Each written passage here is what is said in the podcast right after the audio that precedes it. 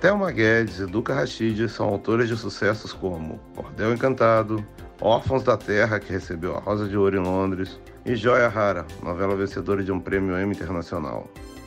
O papo com essa dupla dinâmica foi incrível e eu, Gustavo Gontijo, te convido a acompanhar mais esses diálogos virtuais logo depois da vinheta.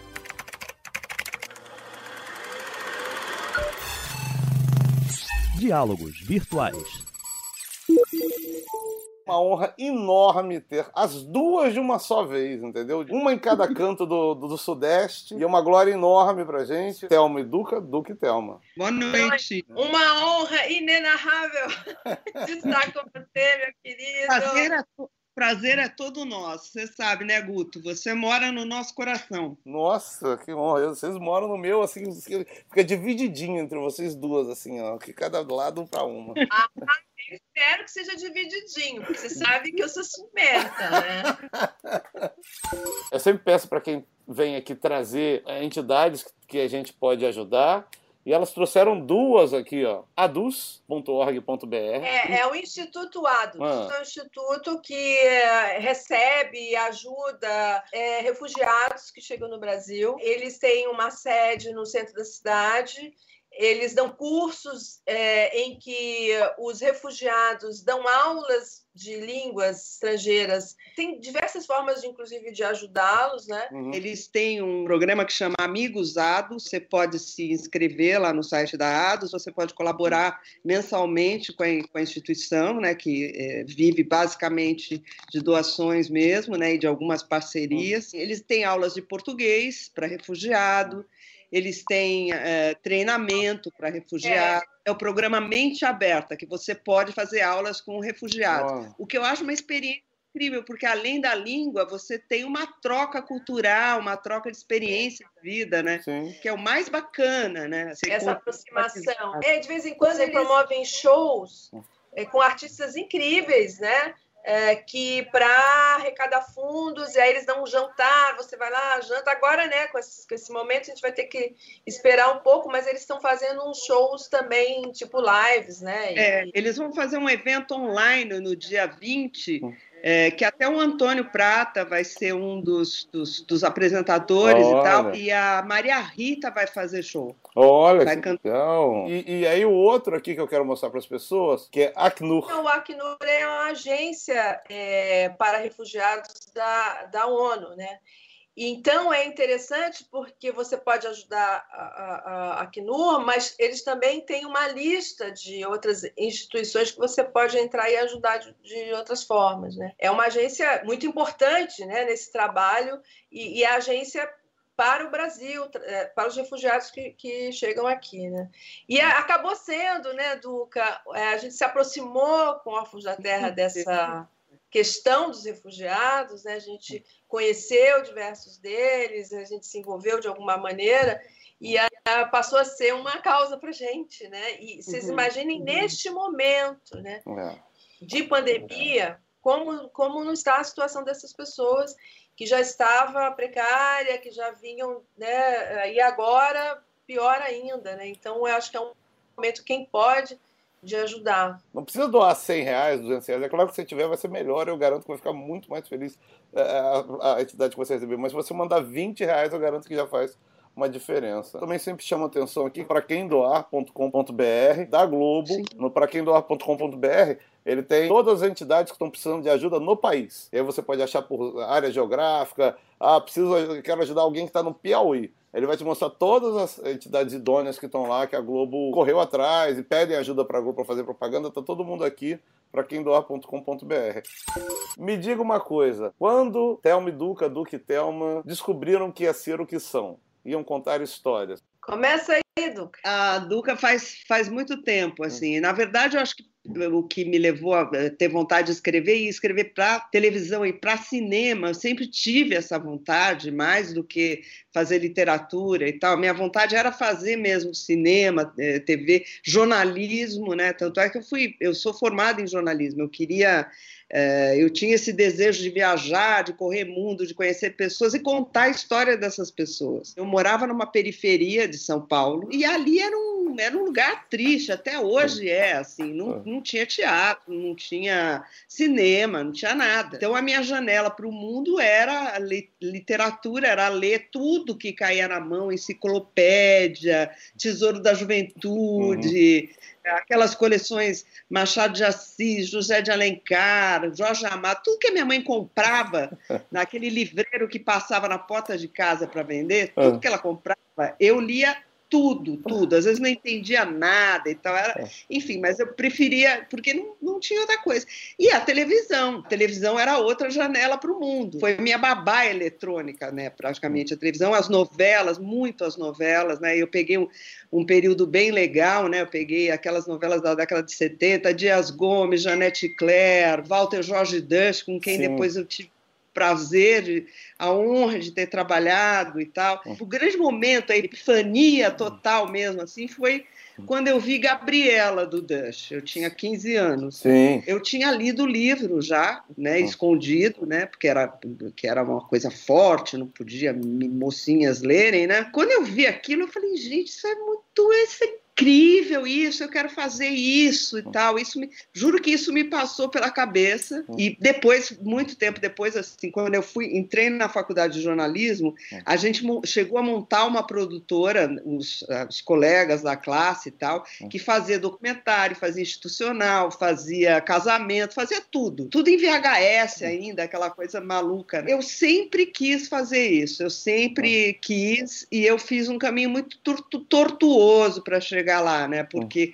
na verdade, eu comecei a escrever para a televisão em Portugal. É, eu, eu saí da faculdade, fui trabalhar em jornais, depois tive uma assessoria de imprensa. Aí fui um dia viajar fazer uma, um mochilão lá pela Europa e tal. Eu cheguei em Portugal no momento em que Portugal estava entrando no, no mercado comum europeu, né? E estava discutindo a TV privada.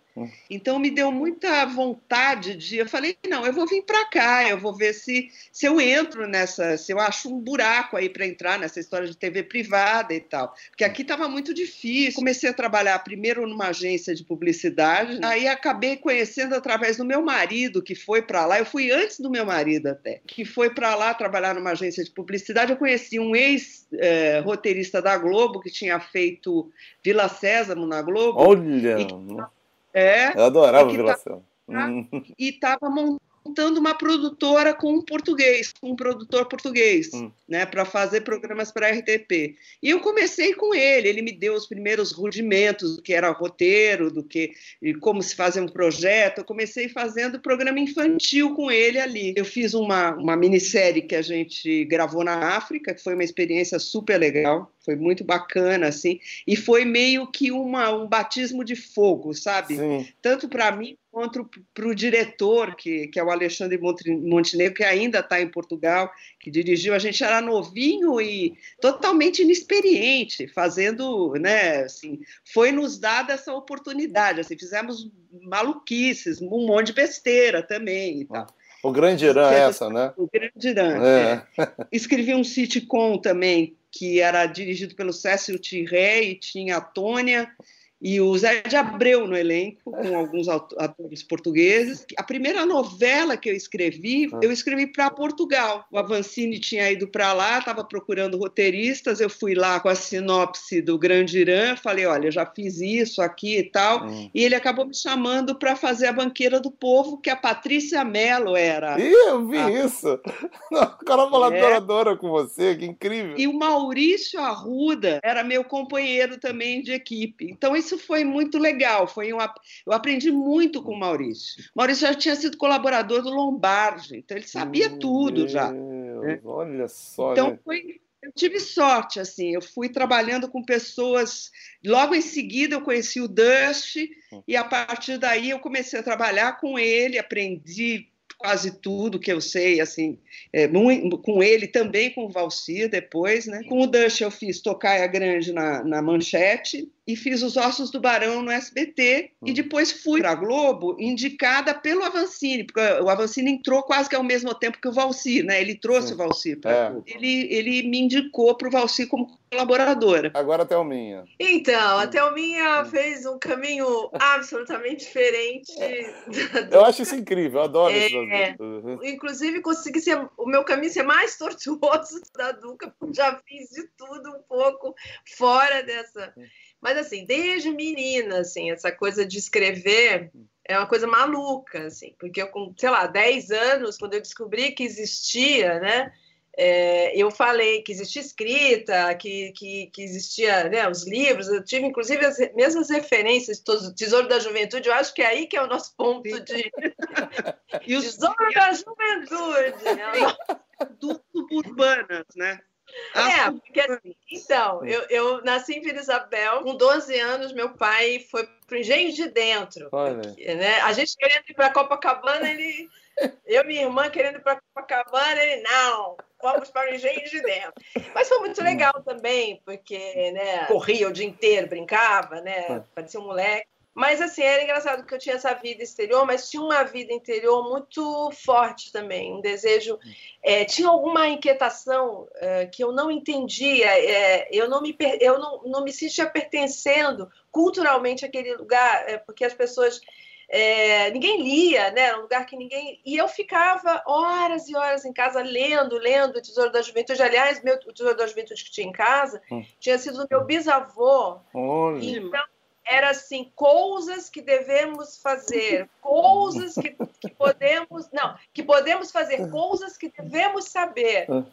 E farmácia, né? Então eu comecei a escrever assim na escola. E a professora chamou minha mãe, o que está acontecendo? que ela está lendo? Que eu achava lindo, né? Cousa, farmácia, achava muito mais bonito. E, e aí foi interessante que aí, no Tesouro da Juventude, eu li os, os resumos dos clássicos. Você vê como é uhum. importante uhum. também, né? E Shakespeare, né? É. E eu ficava, gente, agora eu quero ir nas fontes. Eu comecei a, a ir a minha incursão meio esquisita, né? É, tinha o Mundo da Criança também que eu lia, porque era chique ter enciclopédia na, na época, né? Sim, né? nossa. A enciclopédia, né? Tinha o vendedor de enciclopédia de porta em porta. É. E o que mudou a minha vida foi o Monteiro Lobato também. Né? Quando eu li o Monteiro Lobato, que a, eu é, é, comecei a querer escrever as minhas memórias também, tinha as memórias de Emília, só que as minhas memórias não foram muito longe porque eu não tinha memórias para escrever. aí eu cheguei para minha mãe, eu tinha uns 10 anos, eu acho, assim, por aí, eu falei, mãe, eu vou ser escritora. Não, ah, não, porque aí teve um outro, uma outra coisa que surgiu na minha vida, mas isso foi um pouco depois. Mas aos 10 anos eu falei para ela, mãe, você é escritora. Minha mãe, você é louca. Assim, nem ligou, nem deu muita bola, né? Hum. Mas eu escrevia poemas, eu escrevia contos, eu achei o meu primeiro conto.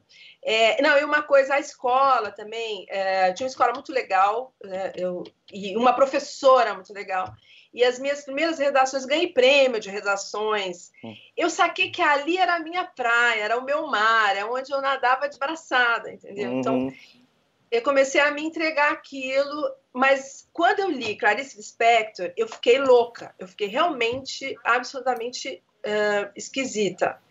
Uh, e aí eu comecei a ler tudo dela, eu li um conto, uh, A Legião Estrangeira, que para mim aquilo que eu comecei a chorar, chorar, não entendia direito o que estava se passando ali naquela história, né? Porque tinha um sentido muito além da minha compreensão daquele momento. Acho que eu li, eu tinha uns 12 anos, Sim. mas me pegou em algum lugar que não era racional, né? Uhum. Que era pela sensibilidade.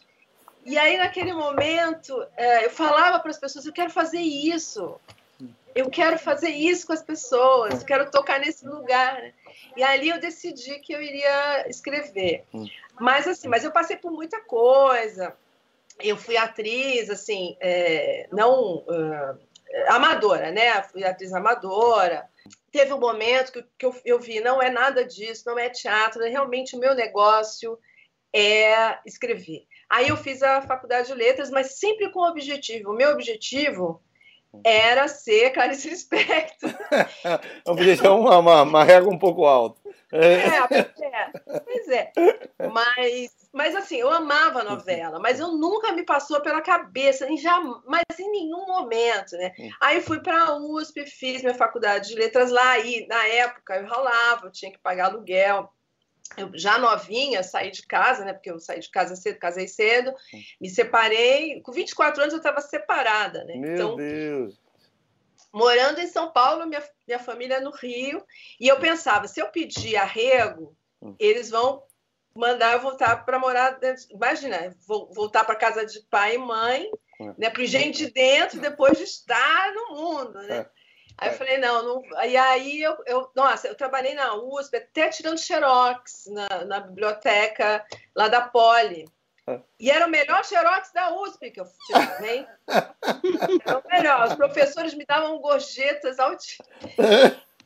E ali na ralando, fazendo minha faculdade, e assim, foi o melhor momento da minha vida quando eu sentei, né? Porque assim, não tinha grana, não tinha. Mas eu sentei naquele banco de, sabe, de faculdade, Sim. falei assim, aqui é o meu lugar, uhum. né? Eu assisti a aula sobre sobre uh, Carlos Drummond de Andrade, escrevendo poema. Cada poema que a gente estudava fazia vontade de escrever poema, escrevendo conto, foi um, foi um momento riquíssimo, né? E aí eu fui, aí acabei indo trabalhar na EduSP né? e estava lançando o meu primeiro livro, olha, foi, foi em 1997. Aí de repente eu vi num mural lá um anúncio sobre a oficina de roteiro da, da Globo. Eu nunca tinha escrito um roteiro na minha vida até então, escrevendo ficção, meus contos, meu objetivo escrever aquele romance que depois que começa, é, que a gente entrei na Globo, nunca mais romance saiu, né? Você imagina por quê, né? Que a gente trabalha pra caramba. Eu entrei na oficina e ali eu senti, aqui é o meu lugar. É uma sensação muito boa, né? Quando você encontra o seu lugar. Sim. Aí fiz a oficina, fui fazendo minha carreira, escrevi Angélica, meus primeiros trabalhos foi para Angélica. Depois da Angélica, é. eu fui fazer Negrão, Vila Madalena. Só que o Negrão não gostou muito de mim, não me chamou mais. Fiquei lá perdida, porque eu, eu, não sei, eu acho que eu era né, também muito metida, que dava muita ideia e tal. Aí fui fazer, é, fui fazer turma do Didi, foi ótimo. O, o, Renato Aragão adorava, ele falava que eu era setor emoções do. do porque eram 12 redatores homens. Olha só, gente. É, a, a quem eu devo muito é o Valci Carrasco, dentro da Globo porque o Valcir, eu estava, é, eu entrei em contato com ele, porque eu estava organizando umas palestras, sempre gostei dessas coisas, que foi, inclusive, era meu trabalho na, na EduSP, era de divulgação e, e fazer evento, né? então eu comecei a fazer também com autores e tal, e aí encontrei o, o, o Valcir e dei uns livros, aí o Valcir, eu lembro que o Valcir um dia abriu um, um, um, livro e começou a ler um conto meio que para tirar sarro. Você conhece você, né? É. Aí ele começou a ler, aí ele começou a gostar. Mudou o tom. Nossa, mas isso aqui é bom. E aí, bom, e aí ficou naquilo mesmo, passou um tempo, eu estava no telefone, hum. falando com as pessoas, eu desligo o telefone, toca, aí ele, com quem que você estava falando? Isso a gente não tinha intimidade, tá? É. Eu tô tentando te ligar um tempão e você não sai desse telefone e eu tô te para te chamar para trabalhar comigo. Foi assim o convite do Valci. Nossa Senhora! Aí eu fiz com ele o sítio do Capão, era ele e o Mário Teixeira, e a gente. Era legal, porque ele deixava a gente fazer sinopses da gente, assim, né? Hum. E que a gente, depois ele desenvolvia, e claro, com a, com a ajuda da gente, mas ele, ele, deixava. Aí ele foi chamado para fazer esperança, naquele momento Sim. que o, o Benedito ficou doente. E ele falou assim: a gente fazendo sítio, eu preocupada com o meu roteiro, sei lá, do, do pirata, do cangaceiro, sei lá, do, daquelas coisas de Aí ele liga e fala assim: Você está sentada? Uhum. Nós, vamos fazer, nós vamos fazer novela das nove. Eu, ah, então. Eu praticamente estranhei, porque assim, é, como colaboradora, porque aí eu era uma colaboradora, a única colaboradora, e no momento crítico, né? Eu acho que ali a gente fez uma relação de confiança bem legal. É. E aí fiz esperança. E aí ele me chamou para chocolate com, com pimenta, depois alma gêmea, depois eu acho que ele cansou. Sim. Não, e o Valsinho, assim, quando ele se cansa, em vez de ele detonar, ele, ele arruma um trabalho melhor. Frente. frente uma coisa melhor. Aí ele falou: Você não quer fazer, fazer novela? Sua novela? Eu falei: Claro que eu quero, né? Quer dizer, hum. nunca tinha passado pela minha cabeça, mas eu, claro que eu quero. Hum. Aí ele falou assim: Tá bom, vou, vou, é, vou falar com a Duca para fazer com você. E a Duca, a Duca foi ser de festas, de reuniões, de tananã, assim, era uma coisa assim que a gente. E a festa. Nada, a gente se cruzava nas pistas, falou? se cruzava, ó. Na night. Na Mas, assim, na festa na casa do Valci, a gente, no final, a gente acabava sempre ficando conversando as duas. Uh. O resto lá e a gente. Era, era que nós duas éramos as únicas anônimas lá, só tinha celebridade. e as duas caipiras suburbanas era eu e a Thelma. Então a gente falava, pois é, né? Então. E aí foi que tudo começou. A nossa... Aí começou nessa união de desamparos, assim, os dois desamparos juntos, a gente. o Valci também foi uma grande escola, assim, porque eu acho que é, é um dos autores que mais conhece o público, sabe? É, tem o público na mão mesmo. Isso foi um grande aprendizado, sabe, assim, com, com, com o Valcir, assim, foi bem incrível isso. Também sou muito agradecida. E de repente o, a, o Valcir liga e fala: Olha, até uma vai passar. Ih, ela tá com uma ideia ótima de novela, é oportunidade de vocês fazerem. Falei, ah, ó, legal e tal. Aí a gente começou, hum. ela me apresentou assim a ideia que ela tinha, a gente começou a falar e, era, e começou. É, é são, são duas mulheres muito intensas, isso às vezes enche o saco, porque é uma intensidade, uma loucura, né? Assim. É demais. Mas foi muito louco, foi muito louco, porque a gente começou a falar, ela falando, ah, faz isso, eu, ah, isso, é isso. A gente tem uma coisa complementar mesmo. Olha que né? legal. Assim, e foi logo um encontro de almas, assim, né? Eu acho que é. eu só tive um encontro, eh, assim, parecido com uma, uma grande amiga também, que foi minha, minha amiga na faculdade, que a gente também era, era periférica, tinha a mesma história com pai, mãe e tal. A gente tem histórias é, muito parecidas também. Né? Então, acho. E, e, assim, a gente está em campos muito parecidos. Né? E já era a ideia do profeta, já? Essa, essa... Não, o profeta era o seguinte: o profeta, o Valci estava emplacando uma novela das sete, né, depois de muito sucesso, às seis. Hum. Em cima da hora, eles precisavam de uma sinopse para as seis. Hum. Né? E chamaram o Valci. E, e o Valci falou: Não, eu estou com a minha novela das sete, eu quero ir para as sete, mas eu posso fazer supervisão se vocês chamarem para escrever até o Meia Duca. Olha! Foi que, que apareceu, entendeu? Que surgiu assim a, a, dupla, né? Foi, foi o bruxinho do Valci. foi o Cupido, o Cupido. É. O Cupido, Cupido eletrônico, para parafrasear uma outra obra. De... Eu não sei se tem, tem uma coisa de jeito de trabalhar, tem uma coisa de ponto de vista, de visão do mundo, sabe? O foco narrativo é muito muito parecido. Então, Sim. a gente não entra em questões, né? Ai, mas será que isso... esteticamente a gente tem uma uma convergência, né, que também é difícil, porque é, às vezes a, a, gente é despudorada também, sabe? A gente, uhum. como disse o João Emanuel, é, que a outra pessoa a quem a gente deve bastante também, o João Emanuel, uhum. ele Carneiro, ele diz que a gente entra com a escola de samba toda na avenida. Já entra com tudo na avenida. tudo junto, misturado. A gente deve muito a ele, porque Cama de Gato muito, foi ele que leu. Estavam uh, mandando para ele hum. sinopses e, e aí ele leu a storyline da nossa hum. e ele falou eu quero supervisionar essa aqui Olha só, que legal. E, e, o João ensinou muito a gente, assim, o João tem uma coisa prática de planejamento de novela que e, e foi muito legal. Ele, ele, ele, ele deu grandes toques, assim, pra gente, né?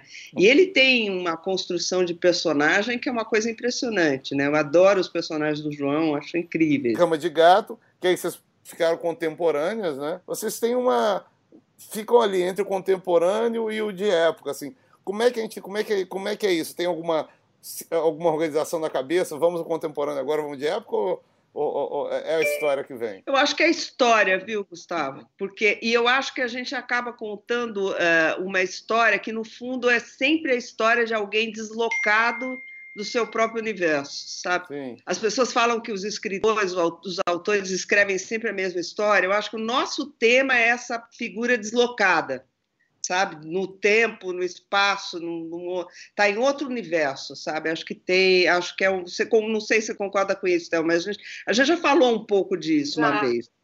É, e essa figura e essa e, é, e, e o, o, tema da, né, da, da, empatia, né, da aceitação, Sim. do acolhimento, né?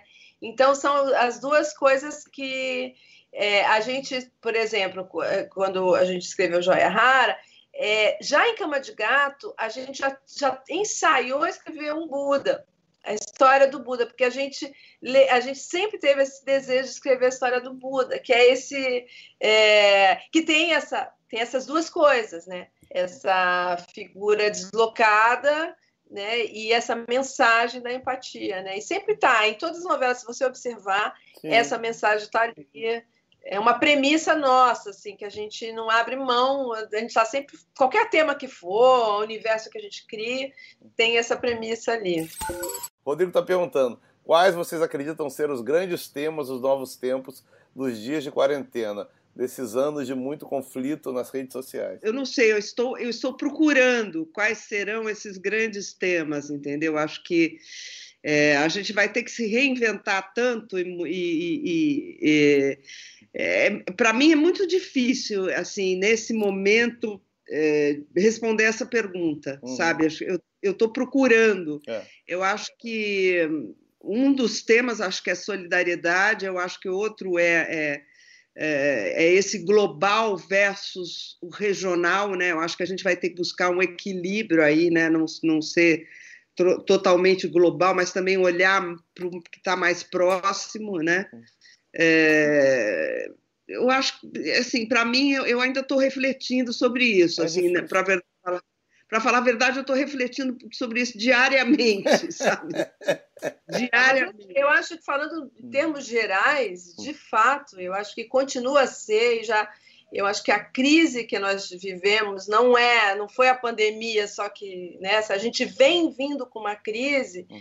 é, que é, acho que a questão da empatia, a questão do acolhimento, a questão do outro, de olhar o outro. Acho Sim. que a gente vem com essa questão. O que eu acho que a gente está precisando repensar, isso vai ser muito difícil, porque é, tudo no, nesse sentido sempre vem uma uma reação muito forte de gente que não quer que seja assim, né? uhum. que quer valores conservadores, valores antigos, que reforçam essa falta de olhar para o outro, de, de amor de verdade, né? Eu acho que a gente vai ter, de alguma forma, é, já de, devia ter feito isso, a gente vai ter que combater essa desigualdade, esse abismo social, uhum. sabe? É, é, é, inaceitável, assim sabe? Esse é, racismo isso... estrutural, esse não, não conseguir enxergar o negro como um brasileiro, cidadão, entendeu? É, inserido na sociedade absolutamente, sabe? Isso, o pobre inserido na sociedade, entendeu? É, isso tem que mudar, isso não é mais possível, sabe? É, isso é sistêmico, isso é o sistema, é. que é óbvio, a meu, assim, sempre foi, desde que eu me entendo por gente, que eu olho, eu falo assim, isso é ruim para mim, Sim. que sou Sim. Porque a classe média a classe média a classe média alta, elas acham que elas estão imunes a essas coisas, mas elas não estão. Quando a, a violência explodir e bater na sua porta, você vai sacar que você não está imune a isso. Você não vai conseguir viver sem ter um senso muito forte do coletivo, de coletividade. De onde veio, de onde da, da fértil imaginação de vocês saiu Cordel Encantado? Primeiro é o seguinte, é, antes de onde saiu, hum. o primeiro, eu lembro como se fosse hoje, a primeira vez que a gente falou neste assunto. Hum. A gente foi assistir uma daquelas é, reuniões de autores hum. que tinham lá em... Em Angra. Em Angra.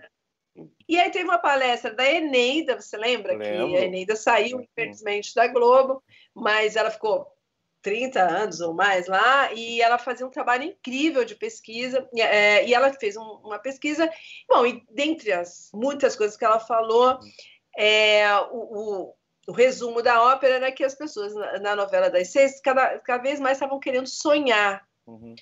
E a gente tinha acabado de, de, de, fazer uma novela em que era é, apesar né, do, da Rose Nilde, que era a Camila Pitanga em Cama de Gato, ser para cima, dançar e tal, mas a gente mostrava uma coisa de mais real e tal. Aí a gente saiu dali, puxa, a gente tem que fazer uma coisa, escrever uma novela de sonho. Aí a gente ficou jogando ideias. O grande momento, assim, foi quando a gente falou assim, uma princesa sertaneja. Olha. Não, mas peraí, a sertaneja veio depois, veio depois. Você, a gente tá, eu, você via outra ideia, não, mas tem aquela outra ideia, até que era a ideia de joia rara, que lembra que a gente tinha uhum. ideia.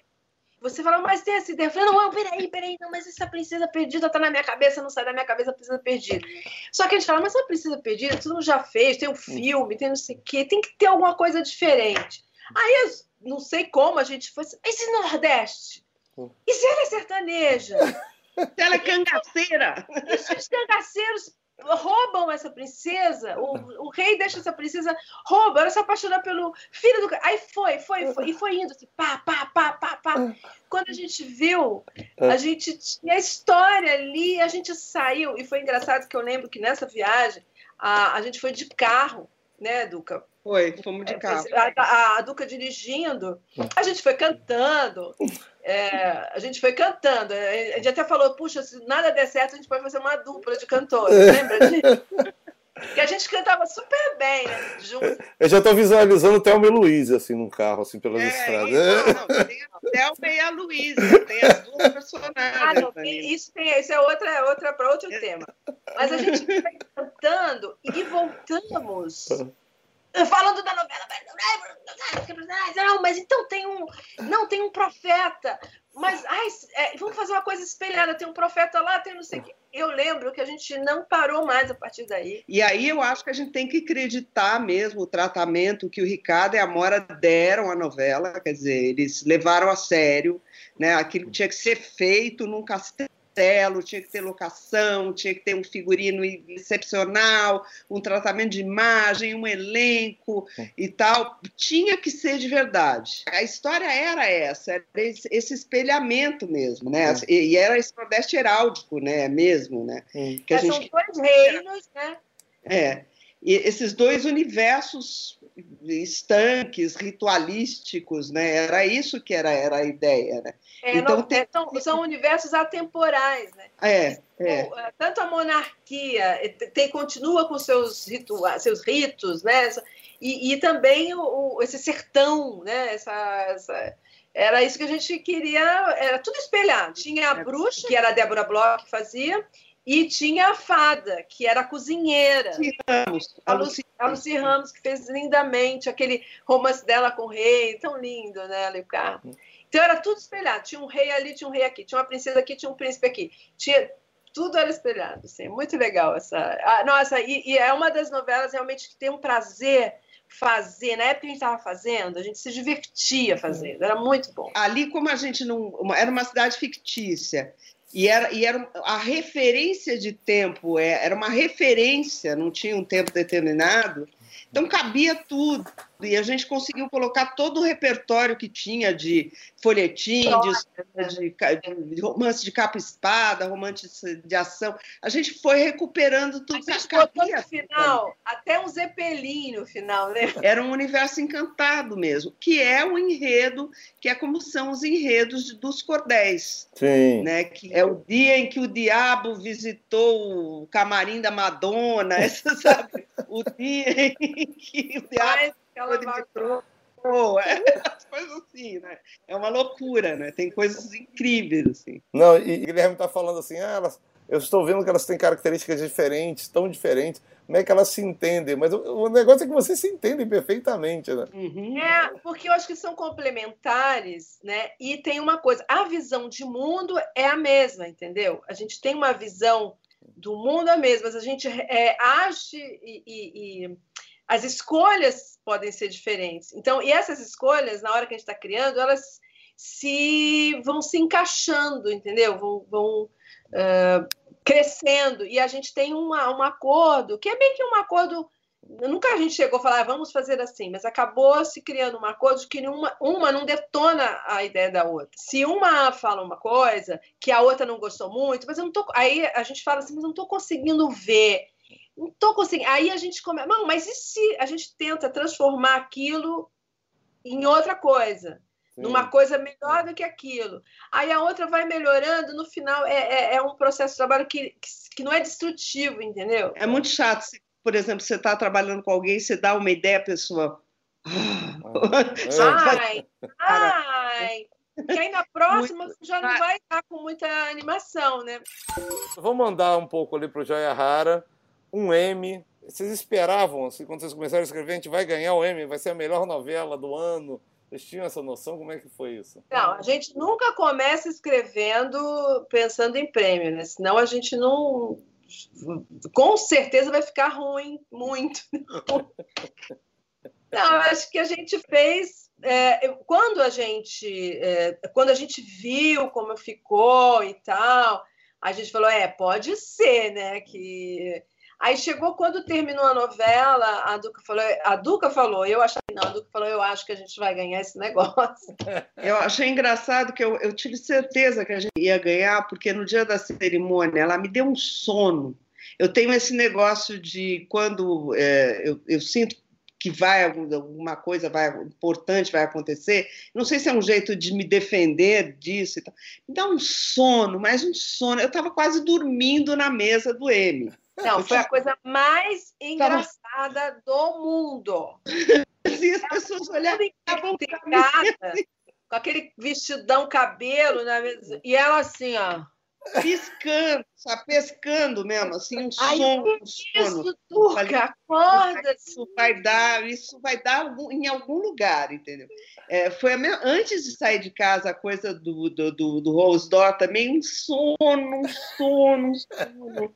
Não sei, é uma é, uma, é, é, um sinal de que alguma coisa importante vai acontecer, entendeu? Mas eu, eu, achava, eu, eu achava, ah, para mim já estava sendo uma festa, tá lá, é, no M, uh, com, os com, os amigos da gente, com os nossos colaboradores, a gente fez questão de que eles fossem. Já estava tão legal a gente saindo, indo ao teatro, todo mundo junto, né? Porque uma coisa é você ir com a família, outra coisa também você ir com os colegas e né, tava tão bacana tudo que eu falei, eu já já tô premiada, né? Estar aqui já é. Então eu falava, você acha que a gente não vai ganhar? Mas tudo bem, porque tinha uma uma novela canadense que a gente achou bem legal é, tinha assim, os concorrentes eram fortes, né? Claro que a gente tinha uma temática muito, mas não sei, as imagens da, da novela belíssimas, né? Um tema acho que relevante para caramba nesse momento, né? Desde aquele tempo, mas assim não acreditava não. Aí, nesses momentos, a pessimista sou eu, a otimista é tu. E todo mundo vinha me perguntar assim: não, mas agora que vocês têm um M, eu falei: olha, agora que a gente tem um M, a gente tem que pensar na próxima novela. Porque não, assim, tudo bem, é muito legal você ter o teu trabalho reconhecido, muito bacana, mas assim, o fato é que você precisa, você não, não pode se acomodar nunca. Você tem que estar sempre buscando alguma outra coisa né? Sim. E não sentar em cima do prêmio, olha, tenho esse prêmio e pronto, acabou, né? É, hum. isso resolve tudo? Não, não, resolve nada, né? Você tem que continuar buscando, fazendo, querendo, desejando fazer outras coisas, né? Hum. E fazer cada vez melhor. Tinham ido ao Nepal, ao Tibete, alguma vida ou foi tudo na imaginação mesmo? Não, a gente foi com a equipe da novela antes. É. Foi a primeira pra... vez que vocês foram? Foi a primeira vez. Olha que loucura. Eu tinha escrito tudo já, mas nunca tinham ido. Não, a gente não, não tinha. A gente estava no processo, a gente estava escrevendo. A, a novela estava aprovada, hum. mas a gente não tinha escrito. A gente tinha escrito alguns poucos capítulos, levaram a gente lá para a gente ver. Acho que a gente só tinha escrito o primeiro capítulo, né, Duca? Sim. A sinopse, só... o primeiro. Muito da, da, da, veio daquela. de ver aquilo, né? Muitas cenas. É. Deve ser. Eu nunca fui. Eu adoro viajar, mas eu nunca tive no Nepal. É um dos lugares que eu mais quero ir em próximas Nossa, viagens. Assim. Eu acho que foi uma viagem transformadora, assim, foi muito. Tinha, é, a gente teve momentos muito emocionantes teve quando a gente bem místicos. Quando a gente visitou a estupa, a estupa Budaná, né? Aqueles grandes olhos de Buda. Não, teve um momento que eu não conseguia sair de lá. Falei, não. Não, teve um momento místico ao máximo. Essa monja Tenzin Nandrol, ela foi nossa consultora, ela ajudou muito ela e a Virginia Casé, irmã da Regina. É, a gente ficou muito próxima, né, porque ela é budista e tal. E aí elas iam a todos para ver as cerimônias, mas no começo, ela falou: olha, é, que tem história do Ozel, é, Ozel né, Duca? Ozel Rita. Ozel Rita, que é uma, a, a, foi o primeiro ocidental, e foi muito baseado nele que a gente fez a história, o primeiro ocidental que um Riponché conhecia os pais dele, e aí ele, quando morreu, nasceu daquele casal que morava na Espanha, né? Então foi o primeiro, uh, e que era o nosso personagem, só que um, um rapaz e tal. Aí, uh, mas eu, a gente viu fotos dele e vídeos dele beber, ele foi criado lá com os monges e depois, quando ficou jovem, ele quis ir embora para levar uma vida normal, sair um pouco daquilo. Claro, mas até hoje ele tem uma ligação intensa com aquilo, né? Ele é reconhecido como esse Rinpoche, mas ele tinha essa missão de levar para o Ocidente né, a, essa visão, essa filosofia do, do budismo tibetano. Uhum. Bom, aí a gente chegou, mas tudo bem, isso é paralelo, a história que a gente sabia. Aí a, a, a Tenzin marcou um encontro da gente com uma, com, num, monge, num mosteiro, com uma monja lá importante, era alemã, inclusive, ela. E aí a gente chegou, ela foi bem alemã com a gente, mais alemã do que monja naquele mais alemã do que budista. Ela chegou e ela ficava assim, mas por que, que vocês querem fazer uma história é, numa novela, na televisão? Por que, que vocês querem? A gente falou, não, porque a gente quer levar para milhões de pessoas essa mensagem. E ela ela estava achando, vocês querem ganhar dinheiro com isso, não é? Hum, né? Hum. E a gente, assim, é claro que vai ter dinheiro envolvido, mas o nosso objetivo não é, porque a gente podia perfeitamente falar de outro assunto. É. Né? Esse assunto vai beneficiar muitas pessoas. É uma coisa que preocupava muito ela era por que, que a gente que fazia uma menina ser a, ah, a, é? Hum. Eu falei, mas por que não? que não uma mulher? Não uma menina, né? Assim. Mas, e, ela, e ela ficava muito, voltava muito a essa coisa do comercial. A gente já estava quase de saída, chegam uns rapazes assim, de dreadlock. E aí a gente ficou conversando e tal. Não, e a gente uh, contou para ela que a nossa, que a nossa inspiração tinha sido o Ozel Rita, né? Hum. E aí chegou aqueles caras e tal. Ela mudou completamente com a gente. Uhum. Eles foram muito carinhosos, a gente contou, os, o rapaz, que bacana e tal. E aí eu já usando meu espanhol ali, muito feliz. Tava ali na maior alegria. Uh, com eles e ela mudou. Aí ela já mandou um outro, já chamou um outro monge lá, levou a gente por todo o mosteiro. A gente conheceu tudo com aquele rapaz, aquelas moças, e a gente, ai, que legal, puxa, ela mudou, ai, ela ficou convencida da nossa. Foi uma visita super emocionante. Ele mostrou, ele abriu lugares, eh, salas proibidas, assim, sabe? Secretas e tal. É, secretas, mostrou é, várias relíquias. A gente é, rodou é, em volta da estupa que eles tinham lá, com um monge. A gente se sentiu abençoado, temos fotos e tal, né? Chegamos no hotel. Chegou no hotel, aí eu abri meu computador para falar oi para a família, para tem uma mensagem da Tenzin.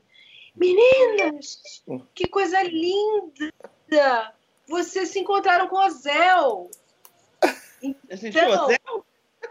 A gente. Ozel? Ele era Ozel. A gente não sabia que era Ozel. Olha só, gente. Isso foi. E para a monja.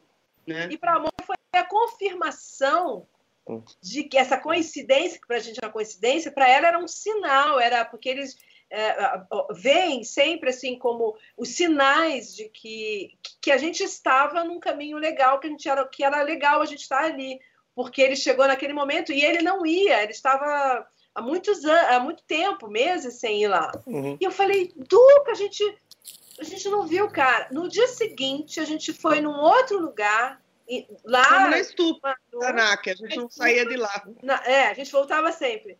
Em Katmandu, nessa estupa, daqui a pouco o Ozel aparece. Aí oh. a gente já sabia que era o Ozel. É. Aí eu falei, você, é você, eu não sabia que você é você. Aí ele falou assim: Eu sou a mesma pessoa de ontem. a estupa Budaná, ela fica, para você entrar nela, você, é muito louca, é um lugar muito louco, porque ela tem, ela é um portal, hum. tem um portal, você pra, passa aquele portal, você saiu de, de da, você ultrapassou aquele portal, acabou Katmandu, é o Tibete. Hum. Aí é o Tibete. Ali é o Tibete, é um lugar onde tem roupa, roupa de monge tibetano, loja de instrumento musical tibetano, barbearia. O cabelo dos monges, tem os cabeleireiros lá, que, os barbeiros que. Pinturas, é, aquelas pinturas que são pinturas meditativas mesmo, né? Aquelas eh, pinturas é, sanka, né? Que, que chama. É. Aquilo era mágico demais, né? Assim, aquela estufa gigante, todo mundo rezando ali em volta e tal. A gente não conseguia sair sair de lá. A gente ficava rodando, rodando, rodando. A gente... Ou então ia para as lojinhas. Mas vamos voltar lá? É, a gente ia para outro lugar e falava, ai, mas vamos voltar. ai, ela é tão bom e tal. E depois teve o terremoto. Sim. E destruiu muito dos lugares que a gente foi. foi a gente ficou muito triste. Órfãos da Terra, vocês foram premonitórias, né? Vocês foram profetas, porque assim vocês conseguiram acertar um tema que não podia estar mais quente ali, continua quente até agora, mas vocês acertaram ali no início de tudo, né? Como é que foi essa inspiração? Eu acho que a primeira inspiração surgiu assim, a gente passeando, é, inclusive visitando a sede do, do, da, da ADOS ali na Avenida São João.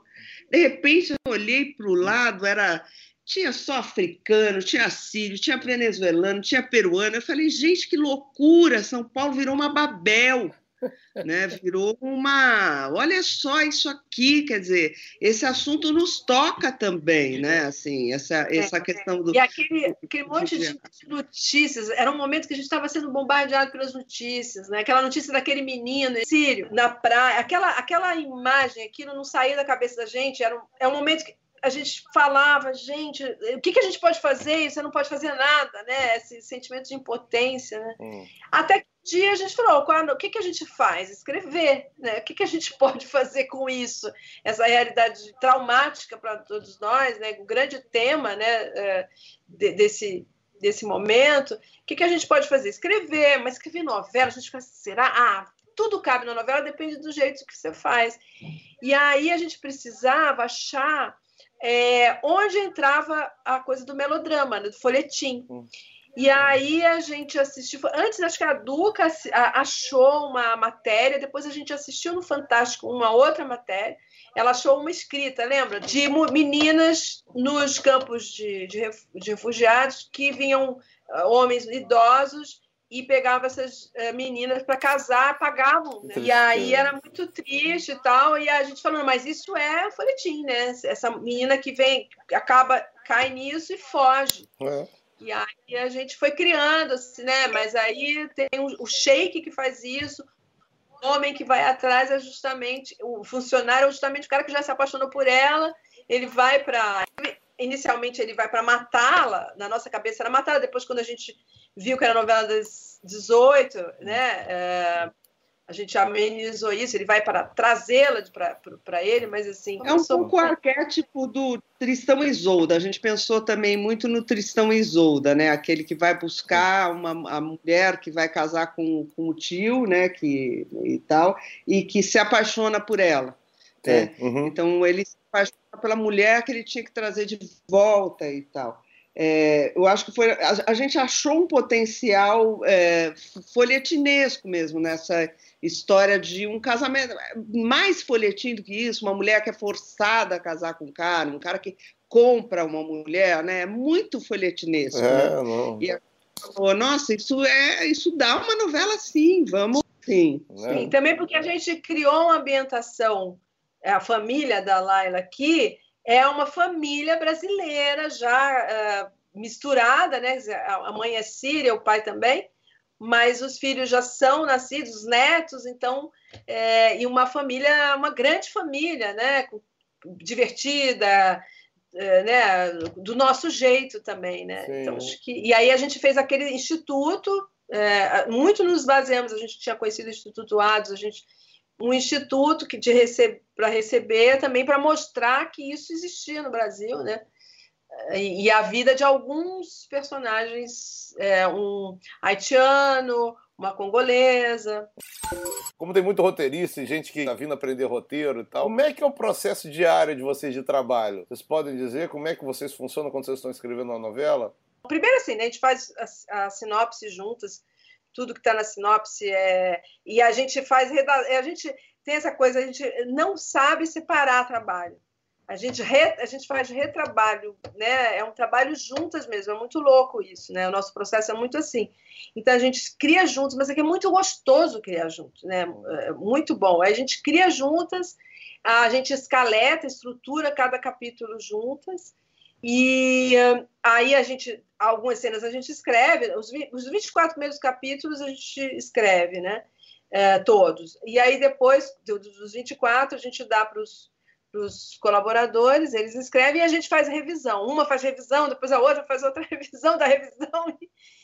E é isso, assim, mais ou menos isso, né, Duca? Tem alguma coisa? A gente, eu, a, a gente pensa junto a história, né, constrói a história, planeja os capítulos, timeline da novela, né, uhum. né, da, da, maneira quais são as principais viradas, né, no final de cada mês e tal, no final de cada semana, no final de cada capítulo, né, e escaleta juntos. E depois distribui as cenas entre os colaboradores e o texto final é feito por mim e pela Thelma, quer dizer, passa por uma por outra e passa pelos colaboradores também, dos colaboradores levantarem se tem alguma incongruência, se tem erro de português, se tem erro de digitação, eles apontam tudo.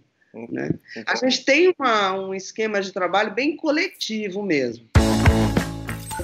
Bate bola. Um lugar para escrever. Ah, eu gosto de escrever no meu escritório. Adoro, adoro. Olha, eu não tenho. Eu, eu, eu, às vezes eu escrevo muito bem na cama, levo meu laptop para cama, adoro escrever na cama. Mas tem horas que eu preciso da, da mesinha do meu escritório, assim. É, eu sou muito variável. Não tem um lugar. Agora, sozinho ou juntas, trabalhando? Tem os dois momentos. Eu acho que criar uh, junto é muito gostoso. Agora, para escrever, revisar, é separado. Mas o criar é muito gostoso. Criar. Drama ou comédia? Drama. Eu, eu gosto dos dois. Hum. Eu gosto muito dos dois. Eu gosto dos dois, mas drama pra mim não tem como drama. drama pra mim, eu, eu, gosto muito mais de chorar do que de Entenda, né? Como espectador. Né? Beatles ou Rolling Stones? Beatles, vai. Vou. Eu acho que eu cresci ouvindo Beatles, mas hoje eu acho que eu sou mais Rolling Stones, sabe? É, é porque assim, pra mim, assim, é, como canção, música, as canções são os Beatles. Agora, como postura, os Rolling Stones, entende? Uma postura de vida, assim, pessoal, física, né? Tom Jobim ou João Gilberto? Tom Jobim. Tom Jobim. Ah, Tom Jobim. É Cazuza ou Renato Russo? Renato Russo. Cazuza. Renato Russo, sem sombra de dúvida. Cazuza. Renato Russo. Hitchcock, Truffaut, Fellini ou Buñuel? Buñuel. Eu amo todos, pra mim tá no mesmo patamar, mas a loucura do Buñuel, é, essa coisa surrealista me. Já assim, eu gosto, o rigor do Hitchcock, sabe? A invenção do Hitchcock, eu, eu sou fascinada, cara. Sou fascinada. Spielberg, Coppola, Scorsese ou George Lucas? Coppola, eu amo. Coppola, Coppola, aí eu concordo. Dias Gomes, Janete Claire ou Glória Magadã? Janete Claire. Janete, Janete eu Claire. amo Gomes. Para mim é difícil, o coração fica apertado ter que escolher. Porque Dias Gomes eu acho que foi o grande cara que bagunçou o Coreto, né?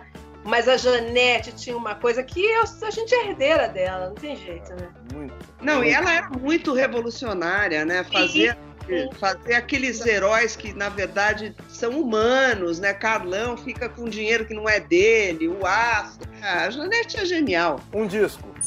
Ah, eu acho que, olha, tem tantos, mas assim, eu acho que vou falar um que me, me ocorreu agora: Zig Stardust, do, olha, do, David Bowie. Adoro, adoro, adoro. E eu vou falar de um que, assim, que marcou minha vida, assim, é, é, que é o Yes, que eu descobri o rock progressivo, aquele Close to the Edge. Uh, tô falando assim emocionalmente. Sim, tá? mas é, mas não é, mas é tudo emocional. Somos seres emocionais. Que era um momento assim, de grande descoberta. Teve muitos discos incríveis, maravilhosos, música popular brasileira e tudo. Mas esse assim teve um, um valor de, sei lá, descobrir o rock para mim. Um livro. O Zorbo Grego, do Casantes Ax. Para mim, Grande Sertão Veredas. Não existe igual. É, um filme dois filmes, Drácula e, e de Bram Stoker, né, do, do Coppola. Eu adoro esse E também tem o Blade Runner. Eu acho que são os dois. Quando eu fico triste, quando eu tô mal, eu vou para um dos dois. Sabe um filme do Coppola que eu amo? É One from the Heart. Nossa, também é demais. Ah, adoro. E aí não podia faltar uma novela. Eu concordo com o Agnaldo quando ele fala que Pecado Capital é a novela perfeita a, a, versão da Janete, assim, é, é, eu sou doida por essa novela. Essa e Rock Santeiro. Vou falar uma que é, causou em mim uma, sei lá, uma comoção, uma coisa, é, um casarão. Olha, nossa, essa você tirou. Nossa.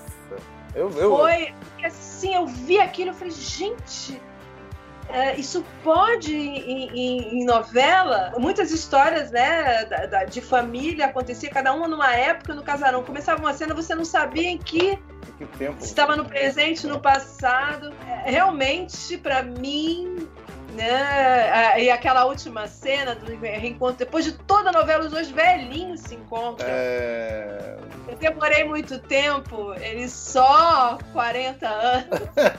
Era Paulo Gracindo e. Yara Cortes. Yara Cortes, exatamente. Nossa, Deus deu poderes supremos para você, para vocês, para escrever a série ou a novela da história. Vocês podem reviver autores e tudo. Você tem que formar uma sala de redação com quatro autores. Pode reviver gente morta para trabalhar com vocês. Cada um escolhe quatro aí. Janete, Dias Gomes, Walter Jorge Duss.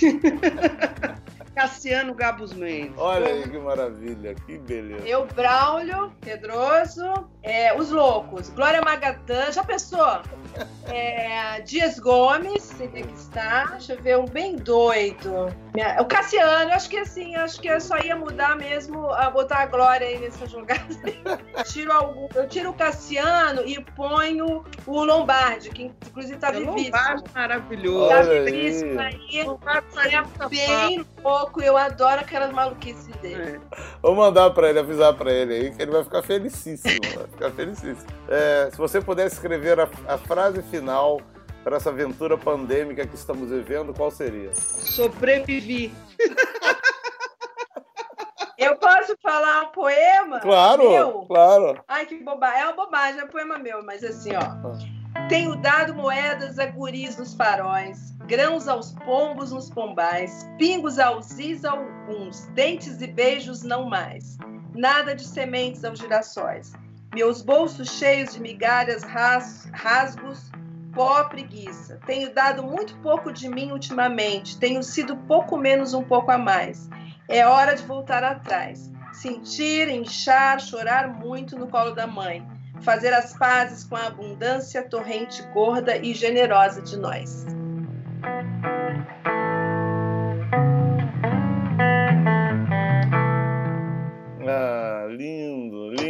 Não, foi perfeito. Final glorioso para uma noite gloriosa. Beijo especial para o Gustavo. E Duca, até daqui a pouco. Até daqui a pouco. beijo. Beijo, beijo, gente. Espero que vocês tenham gostado do nosso episódio de hoje do podcast Diálogos Virtuais. Você pode escutar pelo G-Show ou também nas principais plataformas de podcast. É só procurar por Diálogos Virtuais. No G-Show Além do nosso programa em áudio, você pode assistir aos melhores momentos em vídeo dos nossos diálogos. Tá tudo em gshow.com/podcast. A edição do podcast e dos vídeos é do incrível Chico Couto. A produção do conteúdo no G-Show é do Eduardo Wolff. E para ajudar quem está sofrendo com a pandemia do novo coronavírus, acesse paraquemdoar.com.br. Lá, você se conecta com quem está trabalhando para combater e prevenir os impactos dessa doença na vida dos brasileiros. Até a próxima. Saúde.